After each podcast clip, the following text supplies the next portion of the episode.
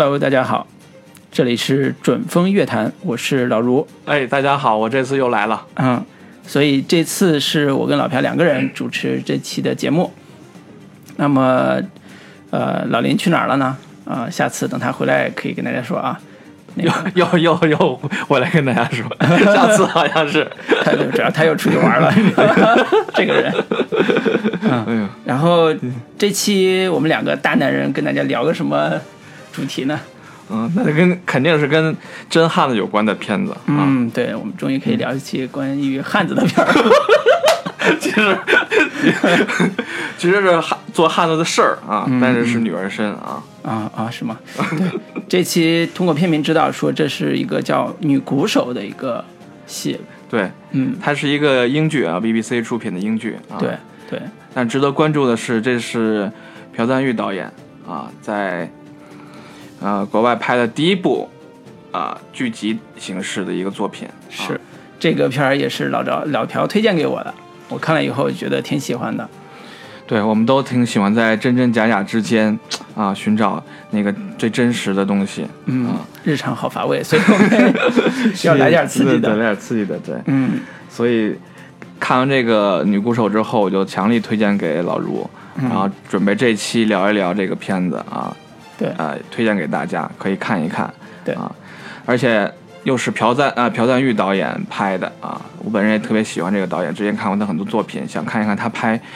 呃剧是一个什么样子，又是一个这么这样特别的一个题材，对啊。对，然后可以简要介绍一下这个剧的剧的相关的信息吧。就是刚才说的朴赞玉，其实也是我个人特别喜欢的韩国导演，嗯，之前拍过《老男孩》，对然后《复仇三部曲》嘛，对对。《亲切的金子》这这个《复仇三部曲》，而且韩国两个重要的导演奉俊昊和那个朴赞玉，他们就这个都是打入好莱坞，也很很相近这种。对对对啊对对，但是我们可以看到，就是奉俊昊在踏入好莱坞之后拍了两个片子，就《雪国列车》和这个这个《玉子》，嗯。明显有失水准，就不如他在韩国本地拍那个片子要质量这么好。是。啊，但是反而那个朴赞玉，他在国外拍这个这几个作品，呃，刚才提到的尼尔和尼尼可尔基德曼合作那部片子，还有这部英剧，显然还是保持他的水准的。啊，嗯这就能看出，可能两个导演在和国外团队合作的过程中，嗯、可能在嗯这种文化差异的这个这个这个文化差异上面，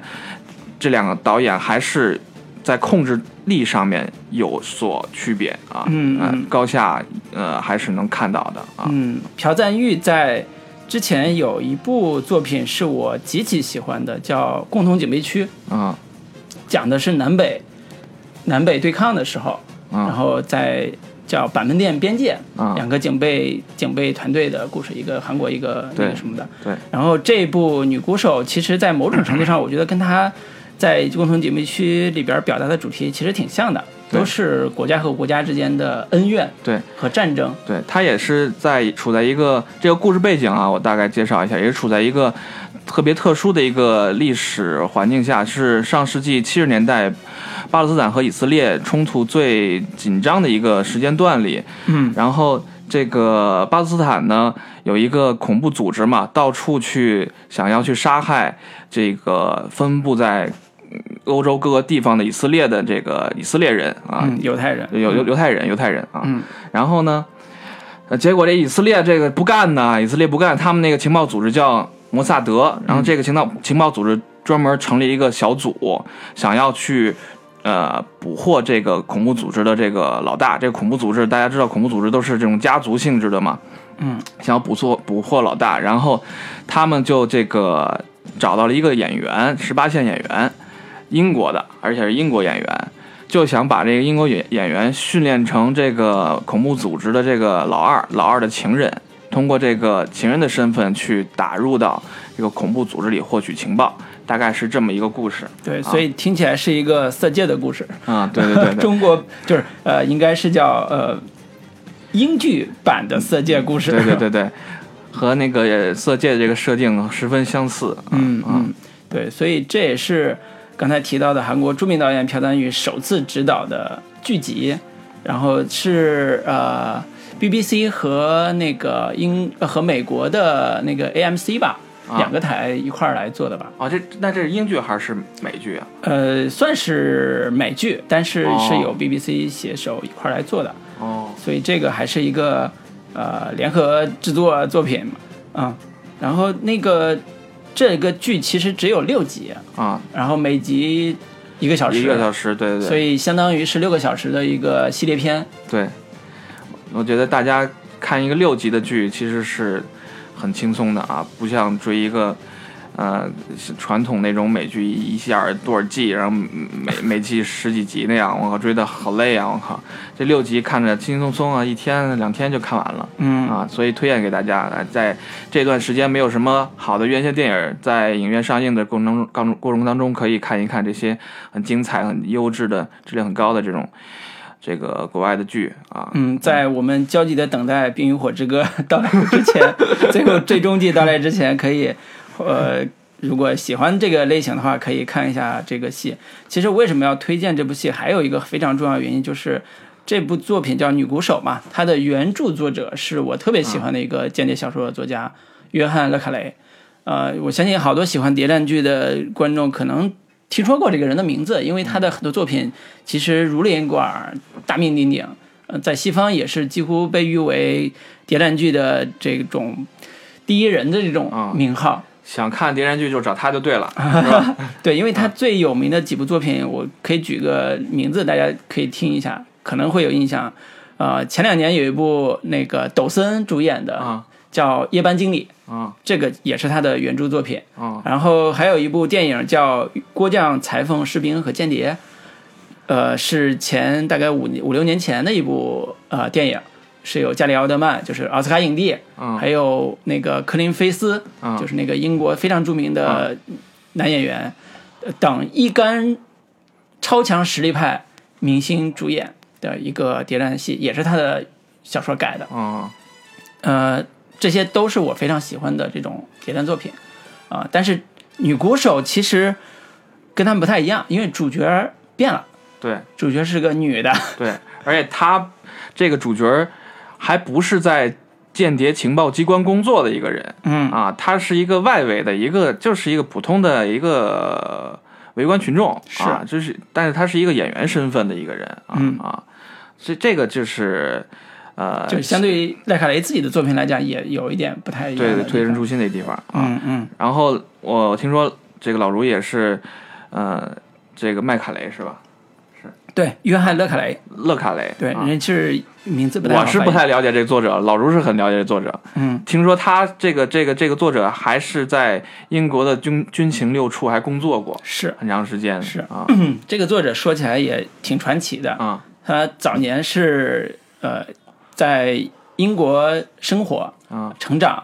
然后他的父亲好像是个类似赌鬼这种的，啊。所以从小呢，他们家就家境一般，啊。然后他父亲就把仅有的钱供他读那种著名的学校，啊。读完之后呢，他就觉得生活也无依无靠，就开始去跑去外国外上研究生，读了德语，啊。回来之后就参加了那个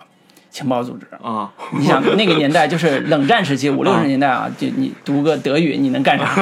就参加了参加了情报组织，就是英国的军情六处。但这这哥们儿是真的是这走投无路找一个对口的工作呢，还是真的想要报效国家？这个具体就不知道了。但是最近有一本关于他的自传的书出来，有兴趣的话可以看一下他那一本自传。哦然后他加入呃军情六处之后，其实做的工作。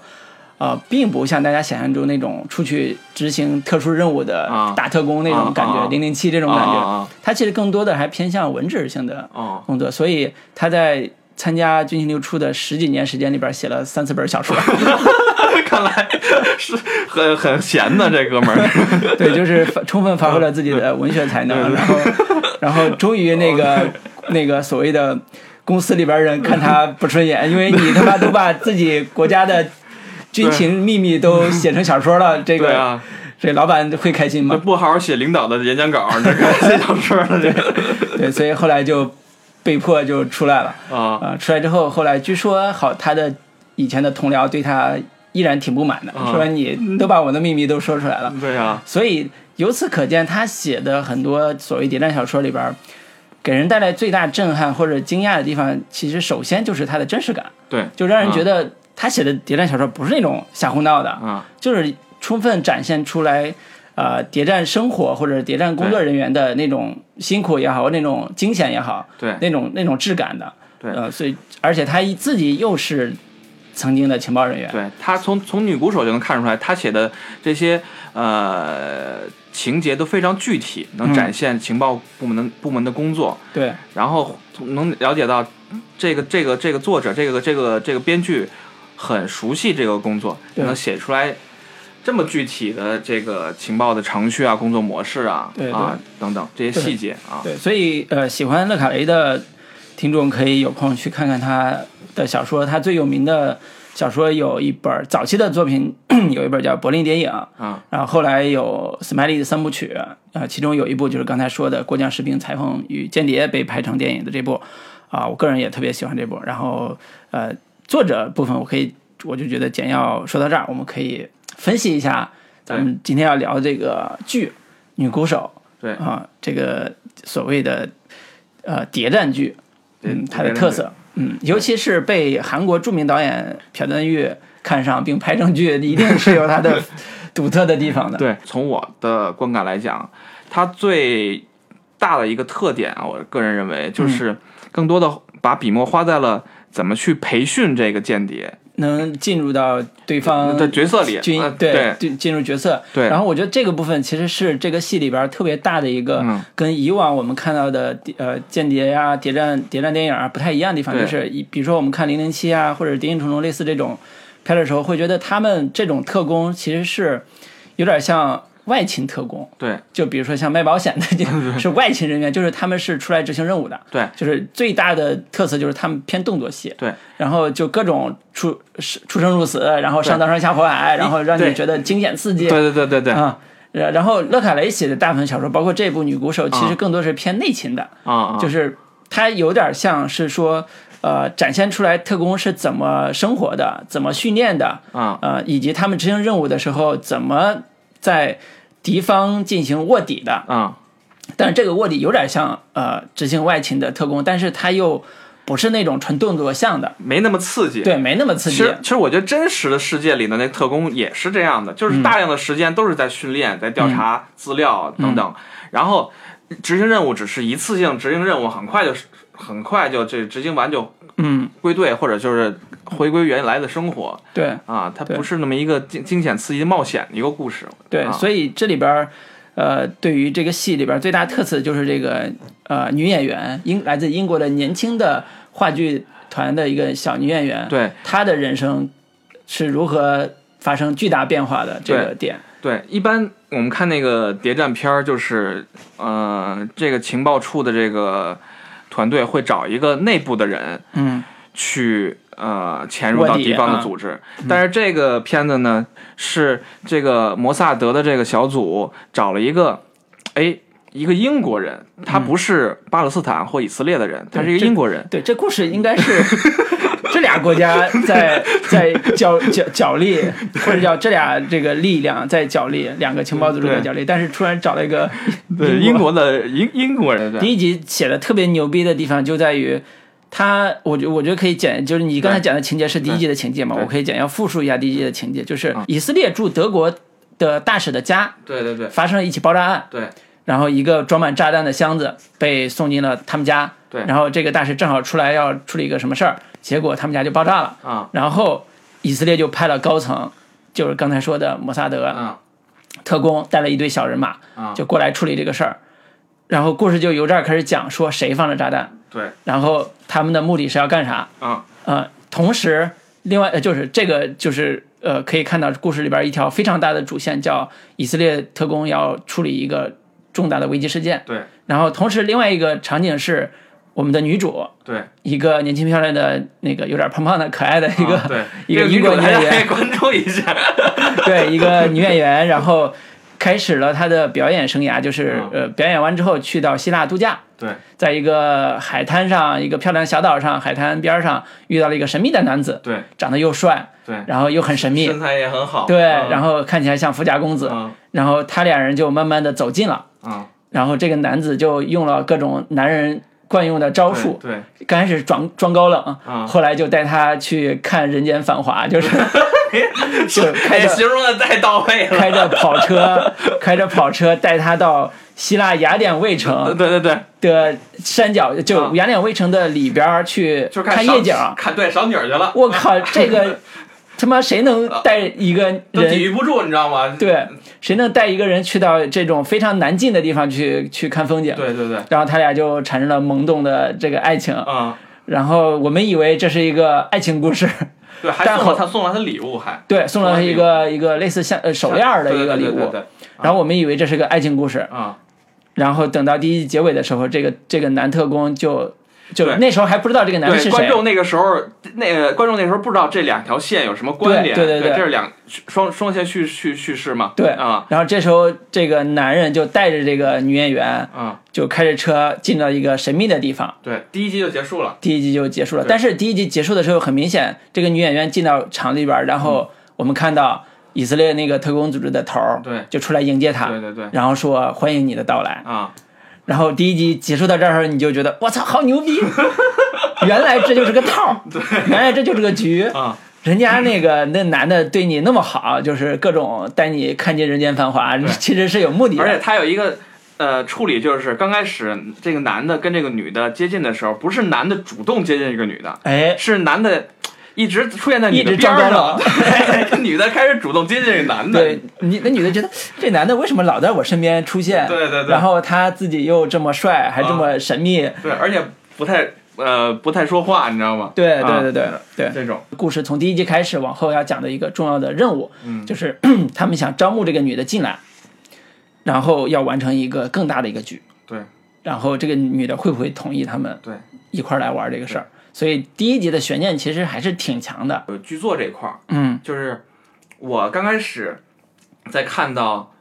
呃第一集或者第二集的时候，嗯。我就想到，如果我在写一个谍战片的时候，嗯。我要用一个外围一个角色加入到这个情报小组，嗯。呃，这个我怎么才能有说服力的跟观众去交代这个、啊这个外围的人他就可以答应加入加入这个事儿，嗯嗯嗯，然后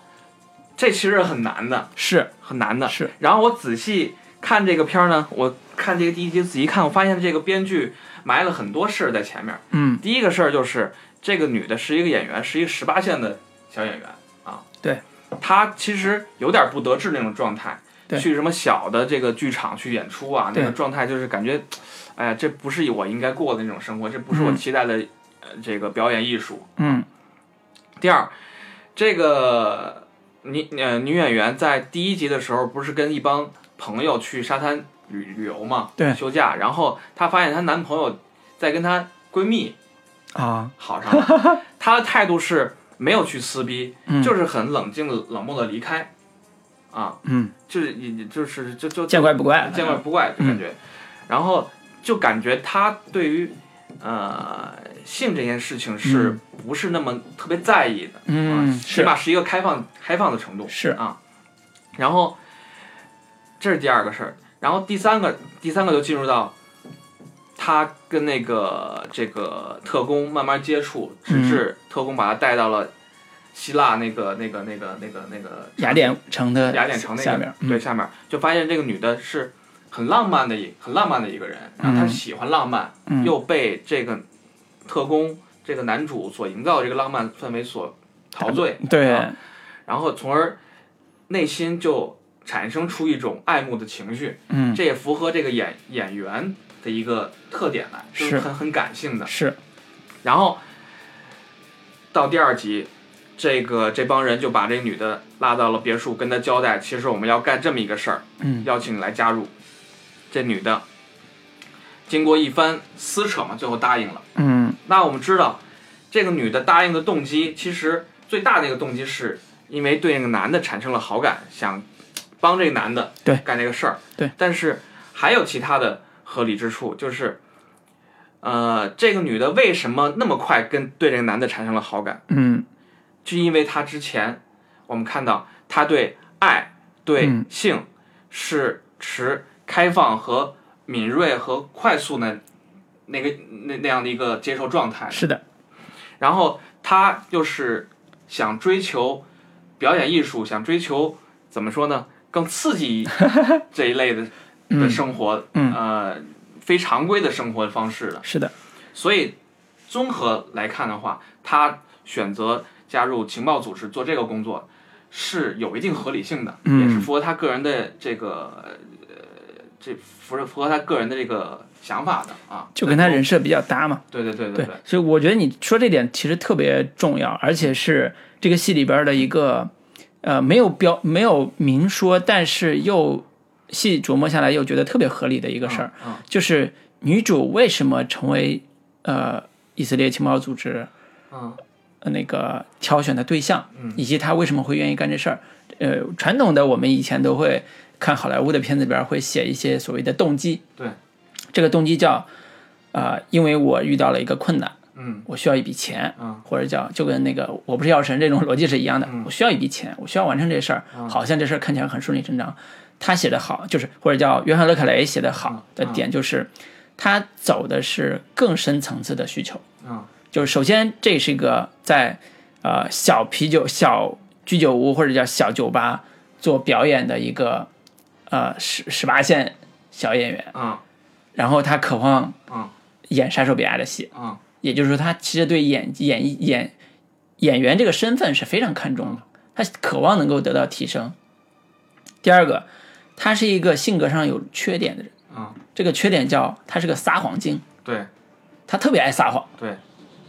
他撒谎到哪种程度？就是当那个情报组织的人跟他接触的时候，问他一些“你家是干嘛的呀？你父母是干嘛的？”类似这种话的时候，他就直接随口就来了一个，说我爸就对他甚至都是个酒鬼，然后天天打我妈，然后我就跑了。我感觉他骗了自己这种啊，相信自己这种 这种他这这个话一定不是第一次说，我从那个情境来判断，就是这个话就是他编故事的一个方式，嗯就是他希望给人带来的一种社交社交印象，就是我是一个有故事的女同学，啊然后我人我人生很惨，但是我又活得很开朗，啊。然后我又不在乎你们怎么看我，但是我很自我，啊，就是他有一种社交形象在维持。flag，对是一个渴望刺激、渴望对。精彩生活的一个人。对，然后去到呃希腊度假的时候也是一样的嗯逻辑，就是包括你刚才讲那个她跟她男朋友、所谓男朋友之间的那个关系，嗯，她没有表现出任何的尴尬，对，她很顺理成章接受。而且当她遇到这种神秘男人的时候，她其实是有有一点点欲擒故纵那种、嗯。那种感觉的，嗯，就是她知道她如何用她自己的身体来吸引一个男人，对。然后试图获得那个男人的好感，对，啊、然后这一系列的套路反而都被以色列这个特工利用了。对，就是他很清楚我如何，呃，就他手很清楚为什么这个人更适合我们要的这个这个角色，对，以及他会成为我们想要的那个人。比如说，这个任务最难的地方就在于你要扮演一个莫须有的身份，嗯。叫呃头号恐怖组织的弟弟的情人这样一个身份，你怎么去扮演？首先你得有很好的心理素质跟演技吧，对。然后你还对自己的演技有要求吧，对，而且最 关键的是，你真的相信自己爱上了他。对你还得相信自己，你得有一个体验派的表演法，就相信自己是那样一个人。对，你还得有一个表演的基础，叫基本的情绪抓手，啊，就是呃，我曾经体验过，比如说我打过枪，对，我用左嗯手打过枪，那我就体验这种的经验。然后等我跟别人描述的时候，我描述出来的状态才是真实的，对，因为我有体验过，是。所以他这些东西全都体验了一遍，连做爱都是，他就可以模仿。就为什么会出现那种玄幻一点镜头，嗯就是他其实在模拟啊，跟他那个弟弟做爱的那种感觉。对，所以这一系列的身体力行的模拟都完成了之后，这种体验才是发自内心的。等到见了他那个所谓的大佬或者叫嗯恐怖组织的巴巴勒斯坦裔的那种恐怖组织的那个大哥的时候，他所有的反应都是自然的，都是真实的对。这是表演的最高境界。我，我我似乎发现了为什么朴赞玉选择这个片儿，对我们做戏的人来讲，也是一个值得学习的对象。演员应该看一看啊，多么不容易啊！对对对，这是表演的最高境界。嗯所以这个片儿在在早期的，就是或者叫前两集，我我觉得挺好看的部分，也就在这儿，啊，就是他事无巨细的去描绘这样一个角色，对，呃，把他的描绘出来的那个形象立立住之后，又开始往下推进一步，就是他要扮演另外一个角色的时候，他怎么办，怎么做？就是这这两集，其实对于我们做戏的来讲是其实最难写的两集。就我们也做过好多类似的这种类似的这种情境的剧本吧，嗯。就是一是解决主人公动机是特别难的，对，你得威逼利诱，要么威胁他，你不干这事儿你就得死，或者是利诱，就是你只有这样你才能得到一个好处，啊，一般都是这种办法。但是这种办法其实怎么说，就有点儿土楼土楼的，对，就是有点儿设置个桥段而已。嗯，就观众可能也不信，但是就等着你看看你怎么演。对，大家都见怪不怪了，无对非就这几招嘛。对，甚至说我不是药神的那个桥段也不是很很牛逼，其实就是正常一桥段，对就是徐峥要为了钱去做去印度去买买药这个事儿。对所以他铺这个动机也铺了一整集呢，对，铺了一整集呢，而且他最后还不满意，就是说他觉得可能还不够，他最后还加了一个关键性的，也是一个关键性之一啊，就是嗯。这个女的之所以最后答应这个事儿，也是想要，呃，跟这个男的有一个交易，一个交换条件，嗯，他去问这个男的，就是我答应这个事儿，我每做一个事儿或者每每完成一个步骤吧，我大概嗯。忘了那个细节，就是你得告诉我，你得回答我一个问题，对，因为男的在前面的时候完全塑造了一个很神秘、气息很重的一个男子，是。啊，所以这综合来看，完这整套啊、动作和这个女的的塑造，就让观众啊、有一定程度相信这个女的加入进来，对双方来讲，这个合理性是存在的。是。啊，对，他这个片子的主题，我个人认为啊，嗯。和他故事表层的这个这个，比如说这个如何相信所谓真所谓的真实是什么，嗯。我们怎么去看待真实和呃幻觉，嗯。和他这个故事的整个情节是匹配的。嗯嗯。比如说咱们说的那个培培训这个女演员这个这个情节啊，嗯。还比如刚才老卢提到的，呃，这个摩萨德这个小队想要假戏真做，嗯假戏真做要真到什么程度？他把这个巴勒斯坦这恐怖组织的弟弟嗯和他弟弟的情人全都给杀了。嗯他本来可以让这个这个女演员去扮演这个情人的角色，嗯啊，但是他为了制造这个真实的效果，对，把这俩人全都杀了，对，这变成了一个戏中的真实，对，然后包括后面有一集就是讲这个巴勒斯坦搞了第二个这爆炸的恐怖活动，就是把那个嗯是图书馆还是那个那个讲讲讲座演演讲的一个给给炸了啊！对，他们又做了一个事儿，就是他们提前发发现了这个这这个这个活动恐怖活动，但是他们骗这恐怖组织，嗯，呃，让让这个是这个这个这个爆炸真实发生了，嗯。让恐怖组织以为这个事儿对。他们干成了，对，还有新闻新闻报道，嗯，因为他们要调出来，这要钓鱼嘛，调出来背后的操纵者，对，所以这就是真真虚虚实虚虚实实之间，既有虚中又有真真实的东西，真实的东西又有特别虚的东西，嗯。这个这个在里面是一直贯穿在里面的。是。我觉得这个，而且跟他们那个陪陪练、表演啊等等，都是呃套在一起的。嗯。我觉得这个就特别特别完整，而且是特别特怎么说呢？就就就是你会很 get 到他这故事要要要要要在要在说什么、嗯啊？我觉得这个很很有意思。它里边有用到了几个技巧，当然不是教大家使用啊，这个学了也没用。其实 就是作为男性观众看可能会有点嗨。嗯就是他第一步是先让这个女女女的演员嗯先了解说啊、你要成为他的情人，你先了解他的身体。嗯所以他就把抓来的那个弟弟，啊呃，全身脱光，啊让你看他身上有什么疤，啊有什么印记，啊然后下次如果有有人问起来，你会知道，你毕竟也要演他的情人，你嗯会问到他他的身体上相关特征。对。第二个层面是从心理层面，让你熟悉他，嗯，让你跟他仿佛谈过一个恋爱一样，这种招数，对，这个招数产生真的是感情。对，培养真的感情。这个啊招数其实是这个戏，我觉得是最好看的部分，或者叫最出人意料的部分。也是他最耐心去给观众去讲的那个东西。对啊，对，然后也是在拍摄上完成度，我觉得做的特别好的一部分。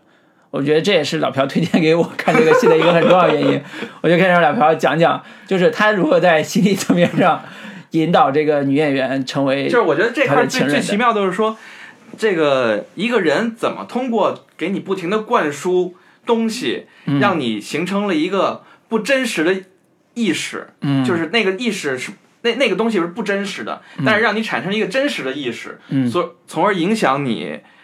改造你，嗯。让你按照这个意识的意识下面去行为、是。去行动。是，这个我觉得特别特别奇妙，就相当于咱们说的通俗一点，就是洗脑对嘛，对。或者是他妈的要要说到咱们国内，比如传销组织，我操，嗯嗯。你这是一个是一个幻象，然后嗯怎么通过洗脑，你他妈人这真的，然后你变你就你就通过这个，嗯，呃，被被改变的这个意识被操控了，对。然后你的行为举止都跟以前发生巨大的变化了，嗯嗯。我觉得这个是特别奇妙，怎么作作用于一个外外外界环境或一个外力怎么作用于你内心，让你内心的心理产生变化？我觉得这个是我看这个片子里感受最奇妙的事情，而且作用于这个女主角来讲，她这个她属于一个一个迷失的状态。嗯，这个这个她真正所爱的那个人是那个特工嘛，对吧？是对那个特工那个形象因为。特工先第一集先给他下了个摊儿，对对是吧 先让你爱上我，然后愿意执行这个任务。对，但是那个特工呢？你说他那个特工，他是不是在扮演着特工？嗯他是在用他自己真实那个人格去面对那女的吗？对吧？嗯，他肯定不是。对但是有那一面，人或多或少都不可能去避免自己真实的人格的某个局部去散发出来。对对，他既有他自己真实的那一面，也有他特工本职工作的那一面，嗯更有他想要扮演那个恐怖组织老二的那个、那那个人的一面。对。因为他要培养这个女的要爱上自己，爱上自己的这个目标就是爱上那个老二，老二。老二，对 那个那弟。个弟弟嘛对对对那个弟弟嘛。对对，所以这个里边儿第二集最好看的部分其实是这个以色列特工，然后他去模仿啊，那个弟弟的对。所有的行为和动作，然后然后让这个女演员熟悉他，熟悉所有的关于他的生活啊，他的细节，然后教他怎么去左手打枪，然后教他怎么在呃怎么了解这个弟弟的日常生活习惯，对，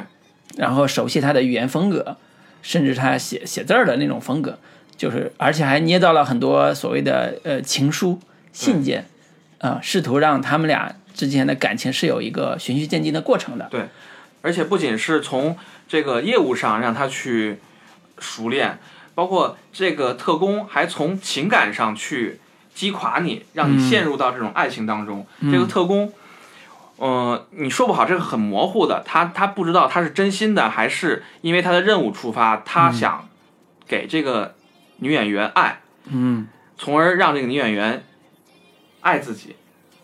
他有情感上的一个，呃，我个人认为有情感上的这么一个这个表现在里面、嗯。啊，因为这个要想让这个女演员真的爱上自己，或等同于爱上那个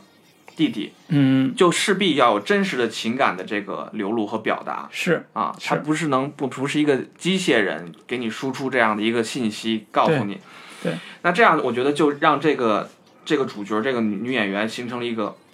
恍惚。对恍惚或者是一个幻觉，对，这个特工一方面在教他教他说我在扮演那个谁谁谁弟弟啊，但同时他还是试图用他自己的身份去关心他，对去爱他，然后让他觉得我是被爱的那个女人那种感觉。而且从片子里能明显的感觉到，其实这个特工其实对这个女的是产生感情的，至少是有纠结的，早期的时候，对对就是他其实某种程度上并不认同现在，呃，现在的情报组织，就是他们所在的情报组织的对这个女人的处理的方式，对啊、甚至说处理那个犯罪分子的某一些方式，对呃，所以他在后边会有一些呃非常规行动来来来表达他的感情。我觉得这是他里边对于人性刻画比较复杂的一面。对他不是那种冷冷酷的冷血的这种特工特工形象，而是说他还是。也跟那个女主在某种程度有点像，就是我一方面的执行我的任务，对。但同时我的私人情感又藏不住，对对对我还愿意用私人情感去加在这个里边。这样人物的这个层次就非常的丰富。是是吧？是，然后这个女主角接接受这些所谓的就带写带引号的训练吧，接受这些训练之后，她去真正的去实行任务的这过程当中，跟敌人产生的这些关系也好，情感关系也好，嗯，就会被她所之前所呃经历的那些所影影响，嗯。啊，导致他后来又怎么样了呢？这个是很很精彩的地方，啊是是是，这是，所以这个我在看的时候，我是觉得，呃，前我我我觉得可以把前两刚才说的都是前两集的剧情嘛，其实还好，没有特别深的剧透啊，就是大家还可以放心往下看。啊、对。然后前两集其实有一个很让非常让我觉得有意思或者叫嗨的点，就是啊。这个女的作为女演员进入到这个环境，所谓的特工环境之后，她其实是一步一步被骗的。嗯。就第一集被骗，就是被所谓的特工嗯骗爱，然后进入到为了爱，所以就完成这个事儿。第二集其实还是一个被骗的一个状态，嗯。就是第二集的时候，其实在，呃主线上那个情报的头儿，就是以以色列情报头儿，他要做的一个事儿就是，我抓了这个弟弟，嗯然后我要让这个弟弟消失，嗯。然后让这个女的成为所谓的烈士的遗孀，嗯然后再打入到敌人内部嘛，这是他的一个大局。嗯。那做这个局的时候，其实那个女的是不知情的。嗯。这个女的其实会有一种，她还是有一种人道主义的那种状态，就是我我在做这个事儿是是为了爱的人，我爱这个男人，嗯我愿意做这事儿。嗯但是具体做什么任务我也不知道。嗯然后我当他知道说，原来你通过就以色列这种情报组织通过自己的私刑的方式处理了那个那个那个弟弟之后，他就整个人是处于这种低落的状态的。嗯他他接受不了这种这种现实，尤其在一个文明英国这种文明国家成长起来的年轻人，觉得这个有点太残酷了。嗯，他也是个人嘛，对吧？你你你可以判刑，你可以抓他回去回去受审，都没有，他就直接就处理了。所以这种就是特工的残酷和人性的这种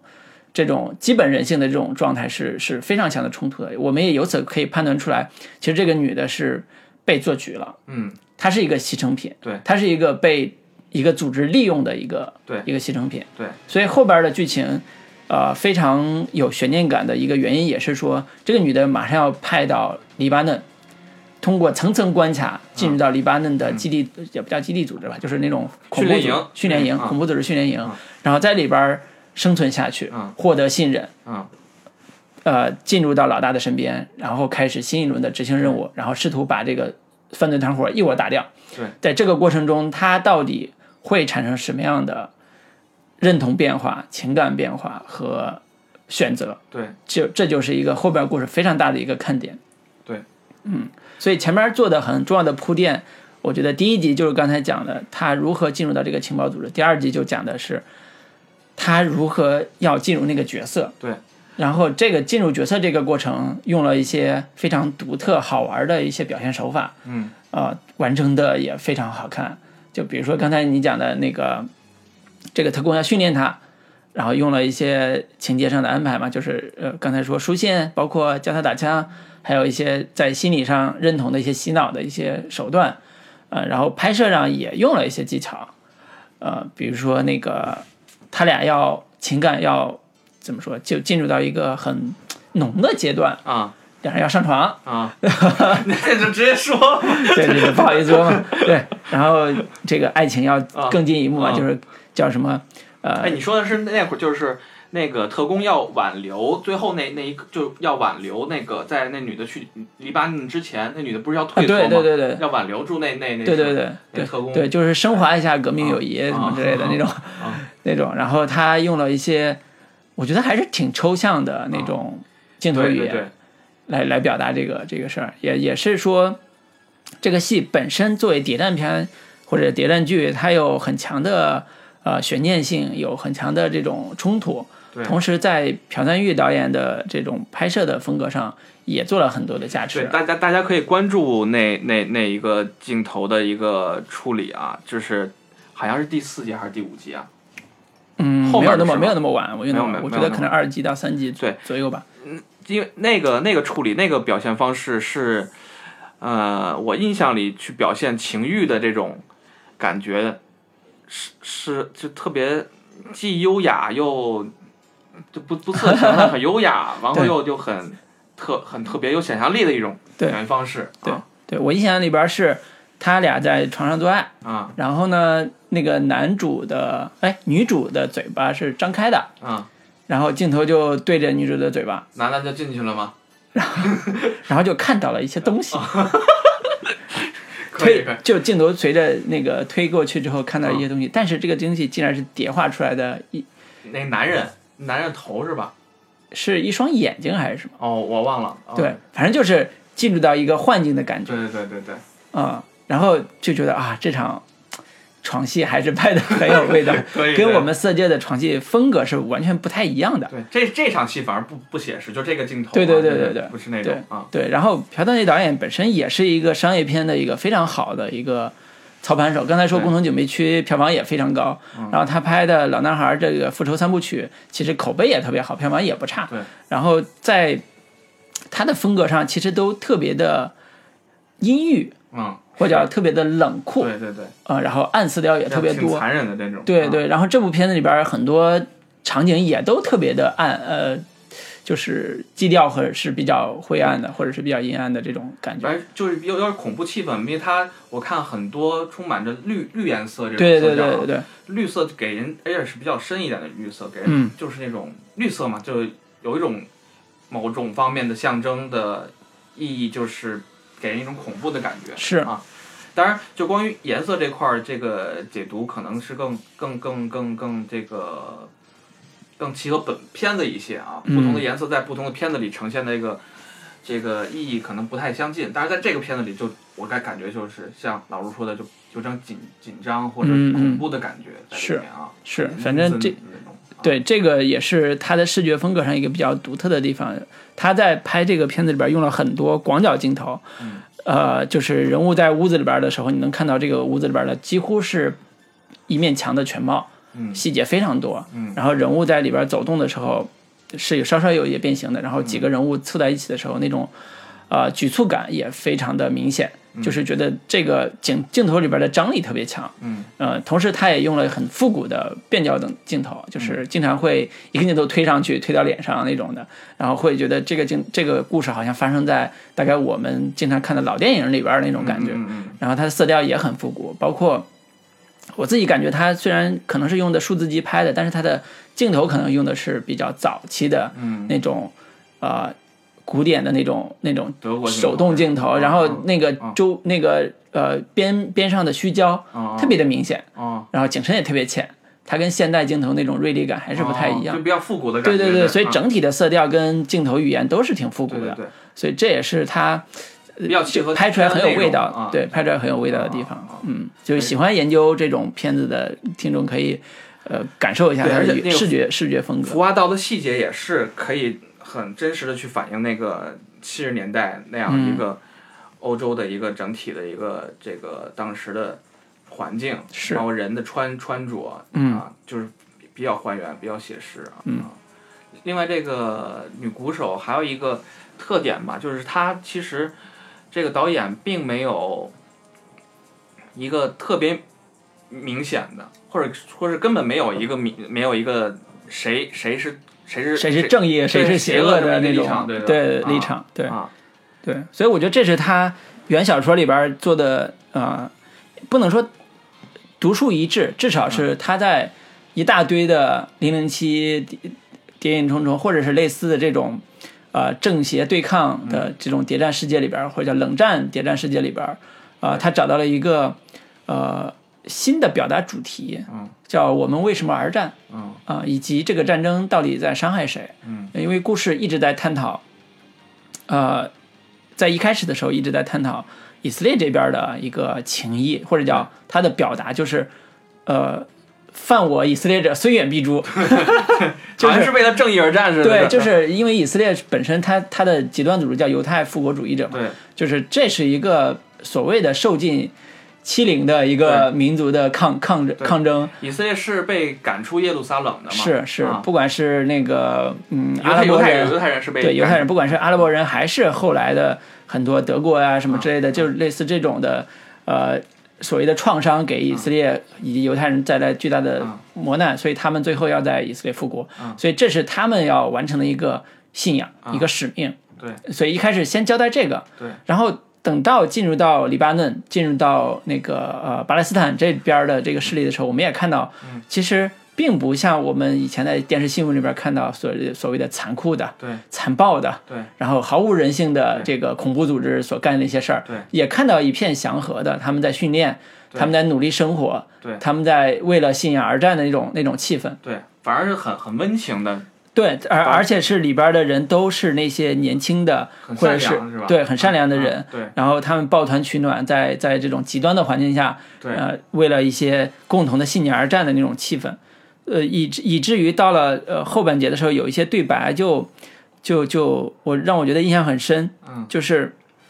里边有一个呃，他们那个恐怖组织的头儿，就是那所谓的呃呃那个弟弟的哥哥，啊。就是哈哈呃哈勒瑞，就说那个就问那个女主说，呃，你你杀那个美国叛徒的时候是什么感觉？嗯然后那个女主就就是当时特工就教育他嘛，说你一定要表达出你真实的感受什么之类的。嗯他就说呃糟透了。啊然后那个那个那个恐怖组织头就说，呃这是对的。啊他说如果你对人的性命，如果人的性命都不重要，那取人性命又有什么意义？哦就是他的意思就是说，我们招募你的。招募你的时候，并不是因为你是一个想把世界炸掉的疯狂的分子。大家以为恐怖分子都是那种啊，都是特别标签对，都特别想谁都炸那种的啊神经病。对，就是就是明显的是大愤青那种的，就不是人家是有有有标准的，这个标准叫，如果你对你对人的性命都觉得不重要的话，那取人性命又有什么意义？嗯所以他的逻辑是说，你要尊重人，嗯。你你知道人命值值什么对，值得什么，什么是值得的，然后你做的这事情才是值得的。对，所以最后他给到巴勒斯坦这边的一个恐所谓恐怖组织的一个一个一个呃立场，就是他们在做的事情，呃，也许在有些方面来讲是不是正义的，嗯，但是在他们内心是有一个信仰在，有一个信仰在，对，这个信仰也是不带褒贬的一个信仰。对甚至说他为了这个信仰的一些呃高尚性，他其实呃有意的把呃宗教的元素给抛开了。我们在里边儿很少看到像伊斯兰教这种相关的宗教元素，其实更多的还是看到他们本身的一个训练跟跟活动的一些一些场景。其实谁谁来定义这个这个正义呢？其实很很难去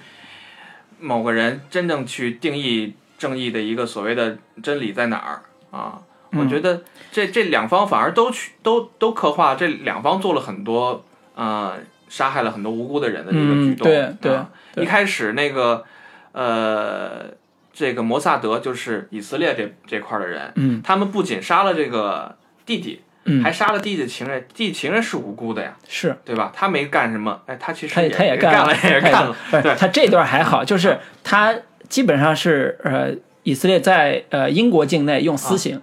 就是我我我不经过什么审判，我也不经过什么，我就直接把你用用特工手段把你处理掉。啊然后同时他在黎巴嫩那边是直接就是空袭的，啊啊，就是小孩儿什么不管，对对对对就是当我确认这个坐标之后，我就直接空袭，对对对，平民伤亡我也不管。啊就是对于以色列这边来讲，复仇跟报复是一个逻辑。啊是啊，就是他也没有什么所谓人道主义这个立场可言。然后对黎巴嫩这边来讲，我抗议的就是你们这种强权，对。就是这种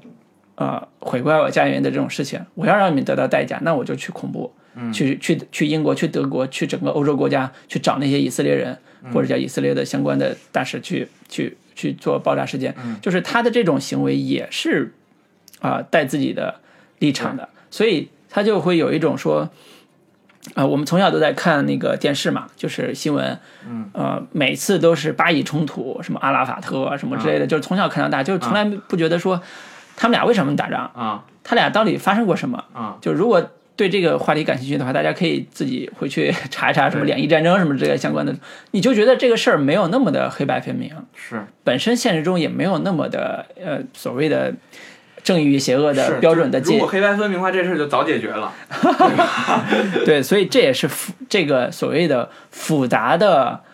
国际政治关系带来的一个视角，对然后丰富了现在我们看到的谍战剧的这样一个一个原因。对，就是我们看到的所有谍战剧，在我自己感受里边儿，它都有一个特点，叫它一定是发生在边地缘政治非常复杂的情况里边儿的。嗯比如说韩国这边儿就是南北战争啊以及遗留下来的这种历史问题，嗯。然后呃，美国这边儿就是国土安全，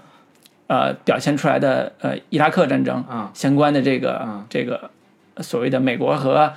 呃独裁国家和寡头政治和那种军军阀之间的那种、那种冲突，以及啊、为了他们拯救他们的这个行动嘛，就伊拉克战争这些。然后今天我们聊的这个巴以战争或者巴以冲突，嗯，也是一个地缘政治非常激烈的一个一个环境。而且持续了几十年了，对，几十年了。对，所以这这也是说，呃，现在面对这种复杂的呃社会问题或者叫政治问题的时候，嗯，呃，这个小说作者以及这个剧的本身的这个表现方式里边儿，他尊重了这样一个复杂，嗯他没有像零零七这种。苏联就是大坏蛋，嗯 对吧？驾驾着飞机过来就就就把那个苏联大坏蛋干死，这个故事就结束了。他没有那么黑白分明，也没有那么判这个这个这个两两方。是是是啊，所以它也相对复杂一些。而且它现在我们聊的这个戏，包括勒卡雷好多戏都。我是觉得更适合那些喜欢思考的人看，对，你要喜欢零零七这种的，你真的看不下去。我觉得 就就觉得这里边谁是谁，这么多人，然后里边这个角色也不是说特别清楚，然后他们干的事儿又又不是那么爽，在一定程度上就觉得这个看起来好费劲。嗯但是我觉得喜欢思考、喜欢了解人人性的这种复杂幽微的这种听众，对这种戏还是会很喜欢的。，或者或者喜欢那种呃间谍部门真实的操作手法的人，想要一探究竟的人可以看看这个你个。看这个有啥用？请问，我朝阳群众对吧？这个不用这么复杂的手段照样抓你。可以跟那个朋友吹吹牛逼嘛，是吧？老子们哎，知道一事儿，啊嗯嗯嗯，对，所以我是觉得，如果是真是军迷的，人，比如说我们刚才连以色列那个呃这么摩萨德呀、军情六处啊这些，我们也是知道皮毛啊，对吧？人家军迷可能就如数家珍，呃啊，C I C I A 什么的如数家珍，对这种啊大大的这种历史事件也非常清楚。嗯我觉得他们了解可能会更多。我们只是从剧的角度啊对，来聊聊我们自己的一些看法。嗯是这个剧还是我觉得还很好看的，嗯嗯，反正六集也不长嘛，对吧？还挺好玩的。对，嗯好，那我觉得这部分要不先聊到这里，你还有什么补充吗？没有没有了，啊，对，我觉得先聊到这里，然后那个稍事休息，我们后半节，呃，可以聊聊我们之前看过的一些谍战剧吧，啊然后有些好玩的剧可以给大家推荐的。嗯 OK。好，休息一会儿，马上回来。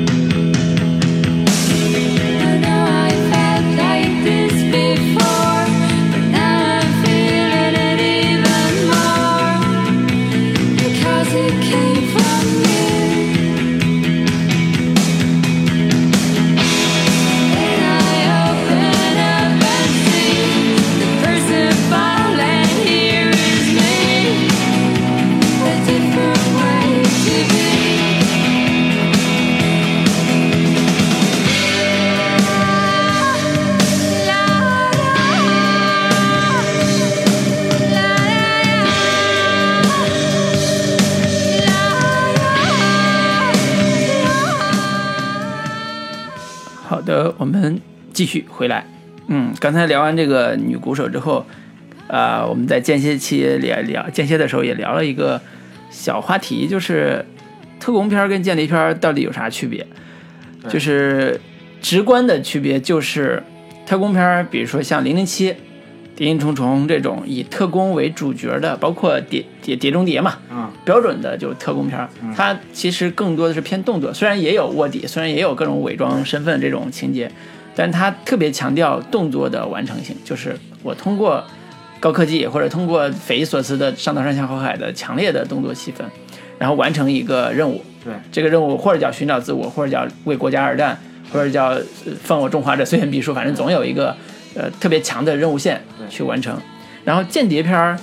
其实是现在看来是相对还小众一些，嗯呃，它的一个核心的理念就是我是一个秘密的身份，嗯这个身份是不为人所知的。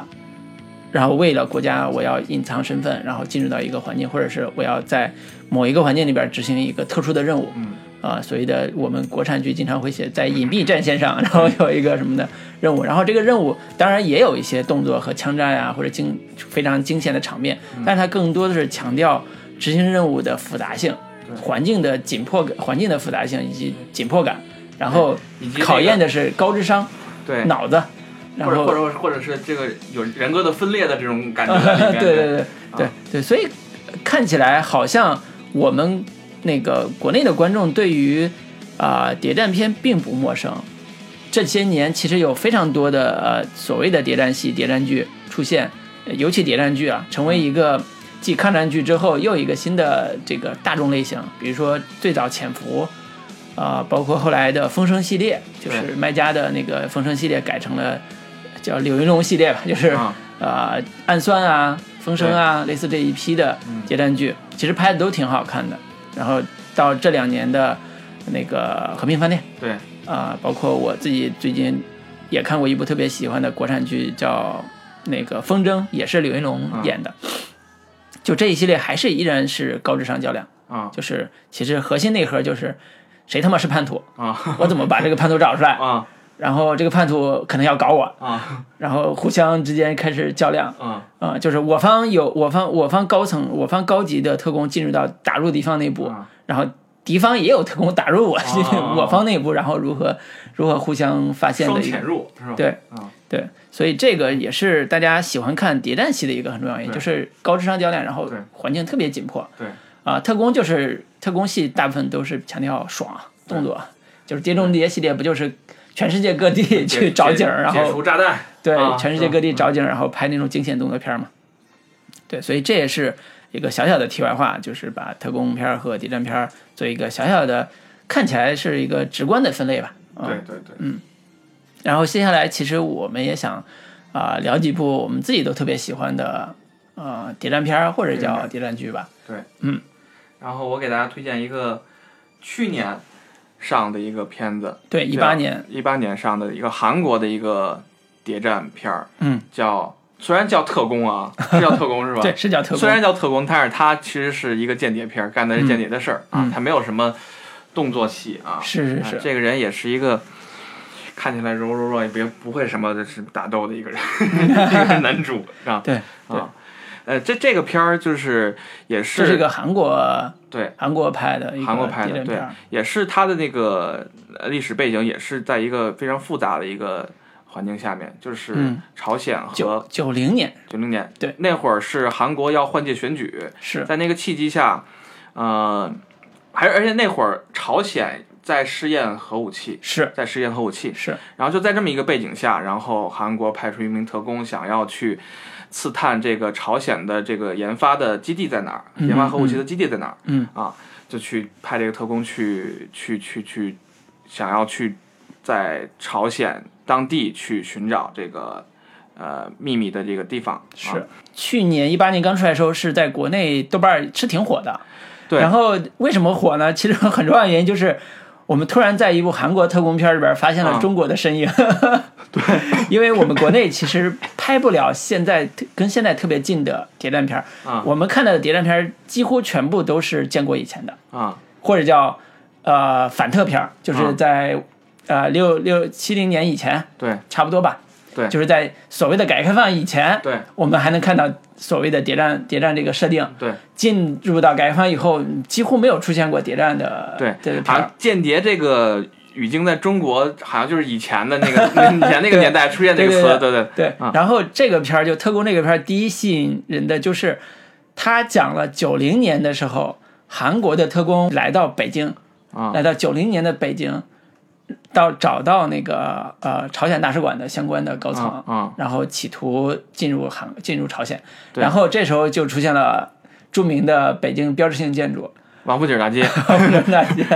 这复原的不太像了，但是是那意思。对，据说是在香港拍的吧，哦好像这段，哦然后就觉得我操，这这还行啊，那时候没那么繁华？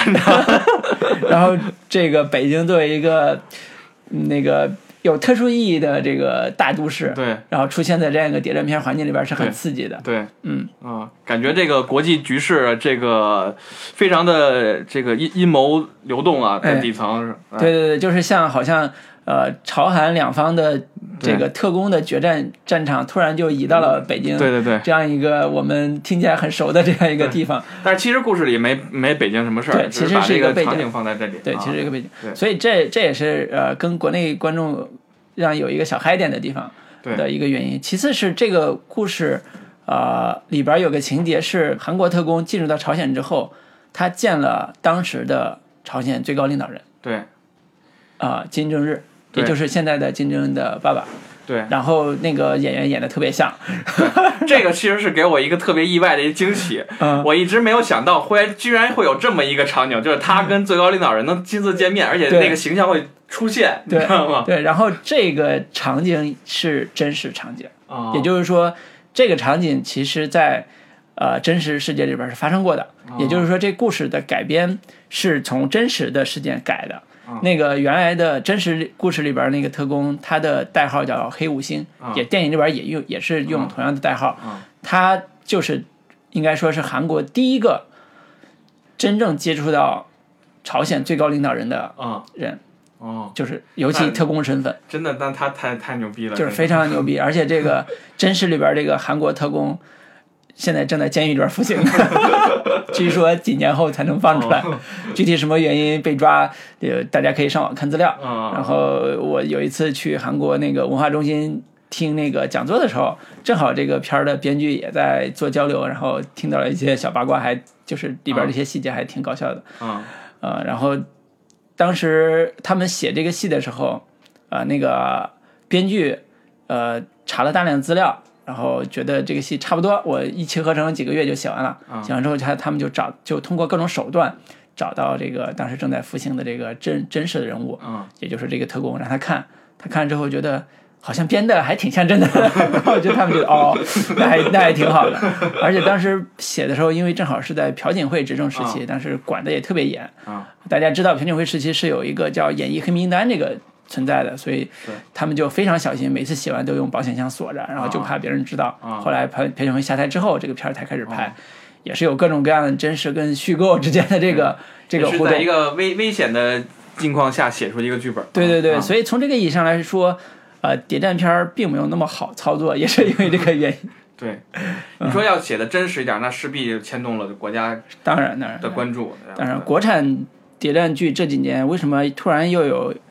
呃一种下滑趋势，也是跟这个有关系，就是相关审查会对这个限制越来越严对，啊，有这个有关系。其实那个谍战片儿我们聊了这么多，其实它的模式就比呃它的模式和这个角度会嗯会会比较一致，趋趋趋于一致啊，就是一个间谍怎么潜入敌军，呃获得情报，完成他的任务，这么一个角度，完了最后得到成功或者获得获得失败，然后他的人性的挣扎啊，嗯，潜伏是对吧？对对对，就大概这么一个、这么一个路子。但是这个这个片儿推给大家的原因就是它的角度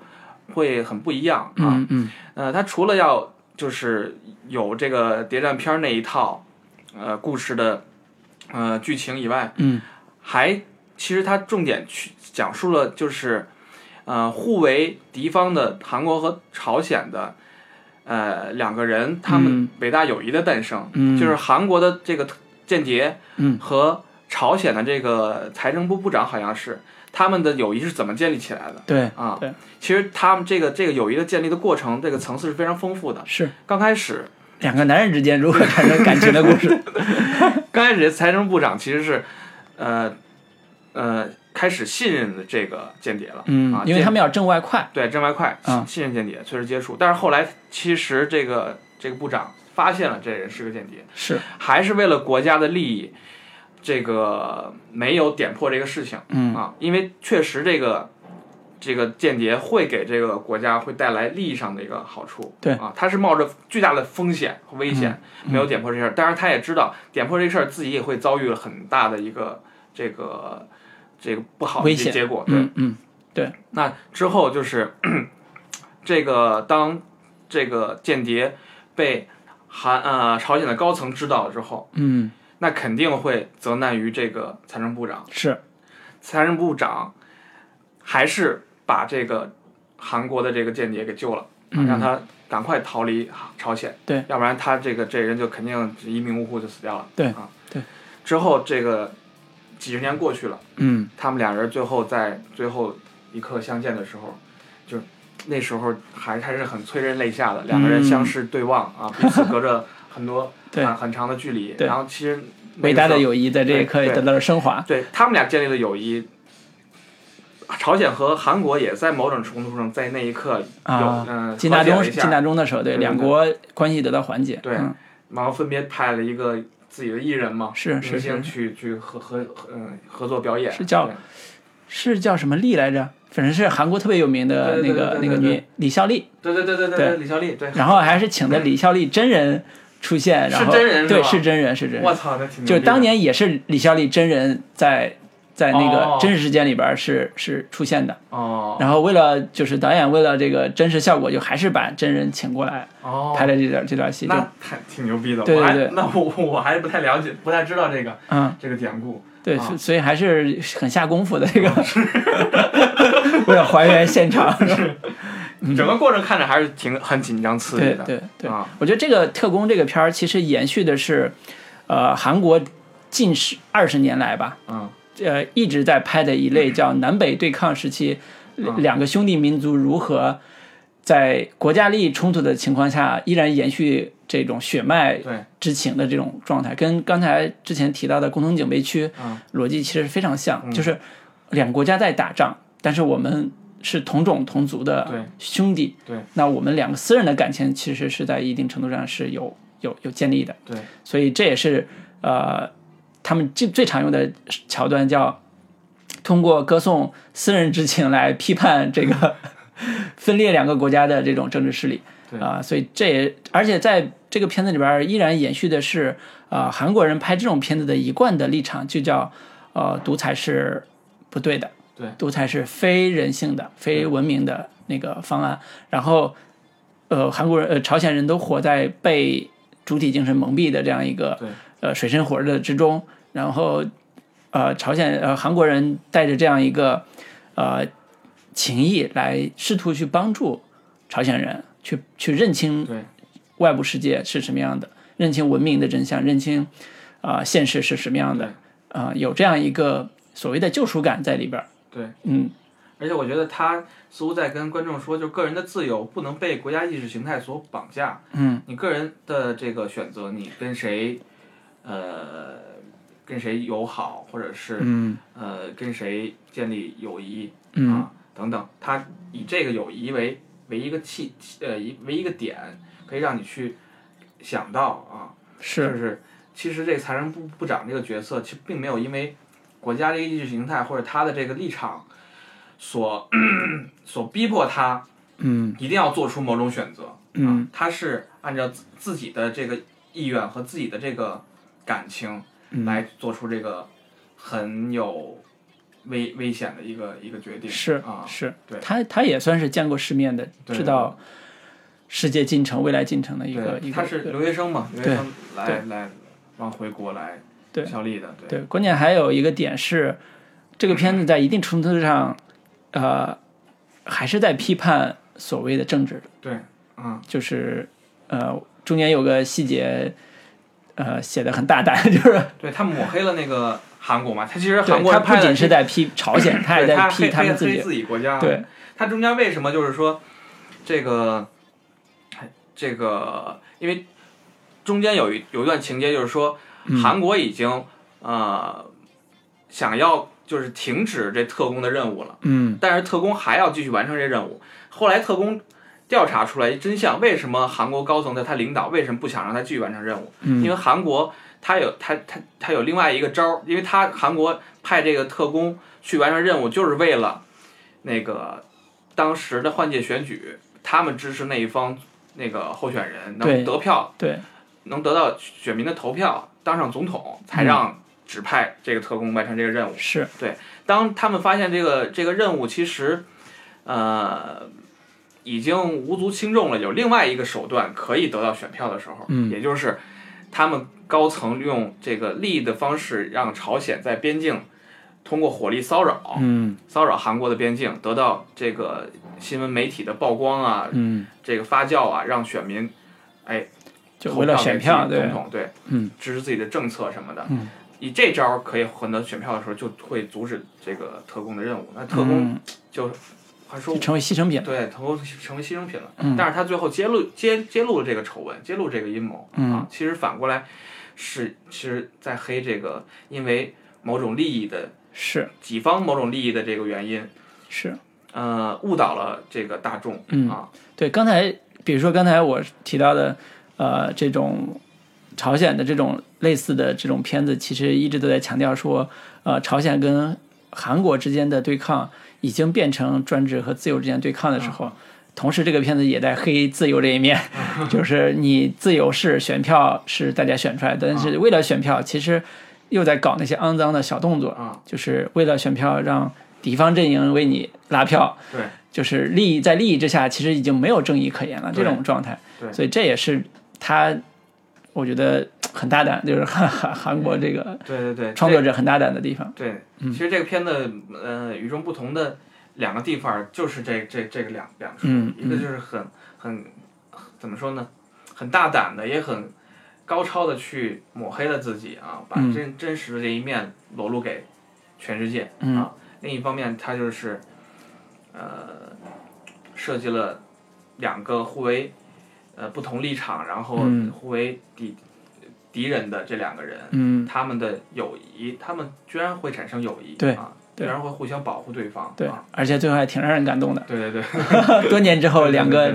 阵营的人还能见面，对，头发已经白了，已经过去了二二十年吧，多少年？对，都是出生入死的、出生入死的、如此的兄弟什么的。嗯有人还带着那块手表啊，对也是他们的定情信物。说他像一个激情片，但是看到后边的确很感动，对对对对 就是拍的挺好的。，对对对，然后啊、呃我我跟大家推荐一个呃，应该是一八年才完结的一个呃美剧，对啊，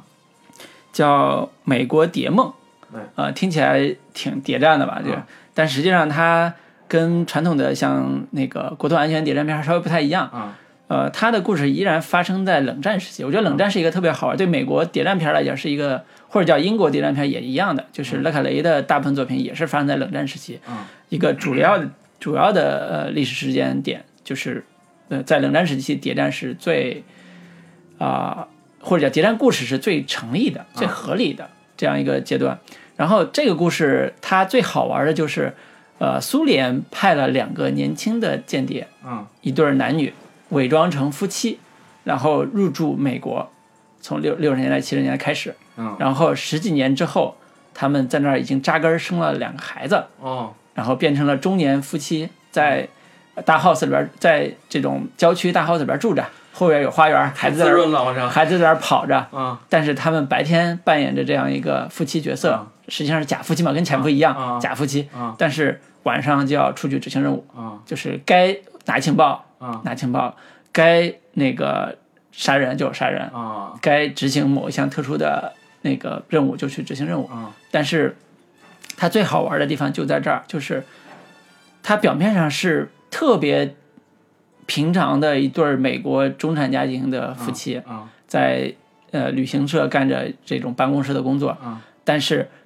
同时他们又是另外一个身份叫间谍。那间谍对于家庭来讲是完全不可同日而语的概念。啊。所以这俩人一男一女各自在外边都有这种任务。都有这种任务，这种任务其实要用到色相，啊。就是男的要去色诱哦这个某某情报机构的这个办公室的秘书，哦，那俩人。女的为了情报就各种睡，就就会让人觉得我靠，这一对夫妻这这个出轨这个设定有点儿太夸张了，但是它就很合理。俩人这十年间得不停对，所以它里边儿非常强烈的戏剧冲突，我觉得是除了每集有一个案子之外，啊。就像一个单元剧一样案子之外，它其实每集都在探讨一个叫家庭责任和啊。谍战使命的，或者哦叫哦间谍使命的这样一个冲突。哦然后你会看到说，好像对于建家庭责任的探讨，或者叫他俩人虽然是表面上的假夫妻，但是已经产生真感情的时候，他们如何面对自己内心的这种困惑，嗯尤其是啊、呃大家刻板一点的对于苏联这种间谍的印象，都是以最高命令为核心的、这样一个这样一个呃冷酷的这样一个形象，但实际上他们在这里边生活越来越。啊、得体之后，在美国生活越来越深呃舒服之后，他们也产生了不同的情感或者叫信念。就比如说男的作为她那个丈夫，就觉得在美国生活挺好的呀，嗯。我不耽误完成任务，但是我很喜欢美国生活。但是女的就很坚强，就是说。你不要被这个资产阶级的这一套腐朽的东西给诱骗了，你你要知道你的使命在哪儿，什么之我类的。还是一个共产主义国家，对 对，所以这里边就呃很好玩的点就在这儿，就是他表面上要维持这样一个家庭的啊责任感，啊或者叫夫妻的这种假戏真做的这种情感啊啊、同时他要完成谍战任务，然后每集的任务也都很惊险。其中有一集我觉得特别搞笑，就是苏联派了一个特别牛逼的特工，啊要暗杀这个美国的一个所谓高级的核核弹核弹研究者。啊然后他们那个同时接到另外一个命令是，嗯这个这个暗杀任务必须失败，啊。就是必须得杀死苏联派来的那个特工，因为出现了一个意外情况，哦。所以他们就得各种想办法去找到自己国家派的这个特工，要把他们杀死，要把他杀死。最后他还要完成这个任务，就就会出现这种匪夷所思的情况。所以他在某种程度上也在批判所谓的集权的这种嗯这样一个这样一个国家的这个这个社会。呃，然后这个戏其实，呃，跟我们刚才聊的这个女鼓手在某种程度上都是一个尿性，就是属于冷门谍战剧的调性。然后这个戏拍了六，哎，是五季还是六季？一八年的时候完结了。啊完结的时候，那个导演在字幕上就就打了一个标语，就是感谢大家一直支持来支持我们这样一个特别冷门的这个 谍战戏。啊、当然，它跟那个《国土安全》比，还的确是非常冷门。嗯啊、不像《国土安全》这样一个发生在美国这个语境下的一个反恐的这样一个主题的大故事，又惊险又刺激。但是我我我刚才听你说这个故事，我觉得很有新意。嗯就是你说现在再拍那个谍战谍战谍战剧啊，嗯像国土安全这些，我觉得国土安全我看完第一季，我就真的我就能猜到后面应该是这么这个这样怎么发生的，嗯嗯后来怎么怎么起承转合啊，这女的要有有有什么新的任务，会遭遇什么困难，都能猜到。但是他这个谍战剧想要有突破创创新，还真的是得结合其他的这个、嗯，呃题材或者他要讨论的一些是是是啊是有新的元素进加进来，是，所以这个美国谍梦让我觉得耳目一新的也是说，他把我们经常看到的美国中产阶级传统家庭里边关于夫妻信任的话题，对，关于一些夫妻情感的亲密关系的话题和儿儿女成长的问题，啊。都放在谍战的背景下讨论，你就觉得这个这个这个很奇妙、很奇很奇特，但是又又不违和。对。然后夫妻俩本来是貌合神离的，就是美国经常的文艺片也会表现这个中产家庭破裂的这种夫妻感情，但是你放到谍战里边互相背叛，好像又很合理，又很又很那什么。我就能想象，如果你写一个一句话梗概的话，一个介绍的话，这个东西人家一看就特别吸引人。对你要单独写一个呃婚姻题材或家庭题材的，那也没、没什么意思，都写尽了。你要写一个谍战的，也没这俩一结合，我操，这个就有意思，戏也很多。对啊对，所以这也是呃这两年还比较好玩的这个、这个谍战戏，这个其中《美国谍梦》算是一个我觉得还挺挺不错的。刚才《特工》也是让我觉得很很好看的一部戏。当然，韩国这几年拍的谍战戏其实挺多的，嗯而且风格都很商业化。嗯之前有柏林，啊讲的也是在柏林德国柏林发生的南北间谍的一个嗯角力的一个场场景对。对对，还有那个著名的金秀贤演过一个叫《以米尔伟大》，嗯呃，他也是讲的特，他是那个有点搞笑风格的那种谍战戏，就是挺好玩的。就是金秀贤演的，跟另外一个大伙伴演的是朝鲜特工卧底到韩国的一个算是居居民区，啊。然后天天卧底十几年嗯，然后已经跟周围的邻居大妈都已经那个特别好了，就是天天当人家的傻小子似的养着，嗯然后很开心嗯。突然有一天接到一个命令，就是他们要执行任务，嗯这时候就就人个人命运跟人物反差就出来了，啊。就是做的也挺好玩的一个戏。就由此可见，这个谍战戏的背景还是挺重要的，你得有这样一个。有一真实的背景有，对有这样一个冲突环境，嗯嗯或刚才讲的地缘冲突也好，或者政治冲突的环境也好，呃，有这样的冲突环境，而且有历史感的这样一个一个氛围，才能做出来。为所以为什么冷战时期是谍战戏最好的土壤，就跟我们的所谓的国共两党之间的那个解放前那个那个斗争是是很好的环境，也是这个，对就是大家都是一类人，或者叫呃有非常深切的关系的一个一个一个一一个群体，嗯，然后彼此又画了一个阵营，然后开始在那个环境下，可能这种故事更能成立。对你对要现在讲他妈泰国拍一间谍去埋伏在澳大利亚，你们觉得这他妈太扯淡了。对，就就就就，所以这些越是激烈的地缘政治环境，越容易出现这种好看的片子，也是这个原因。对，嗯，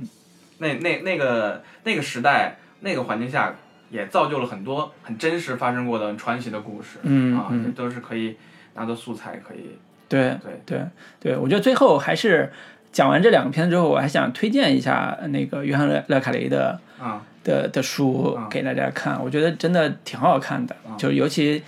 能坚持听到 这儿的我们的听众，相信也不是那种肤浅之人。没错，肯定是 就是约翰拉凯雷有一个特别牛逼的地方，就是他写的间谍书或者间谍小说，最大的特征是他写呃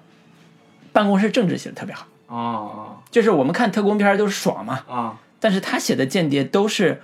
困在办公室的。这个办公室不是我们日常的办公室，是、哦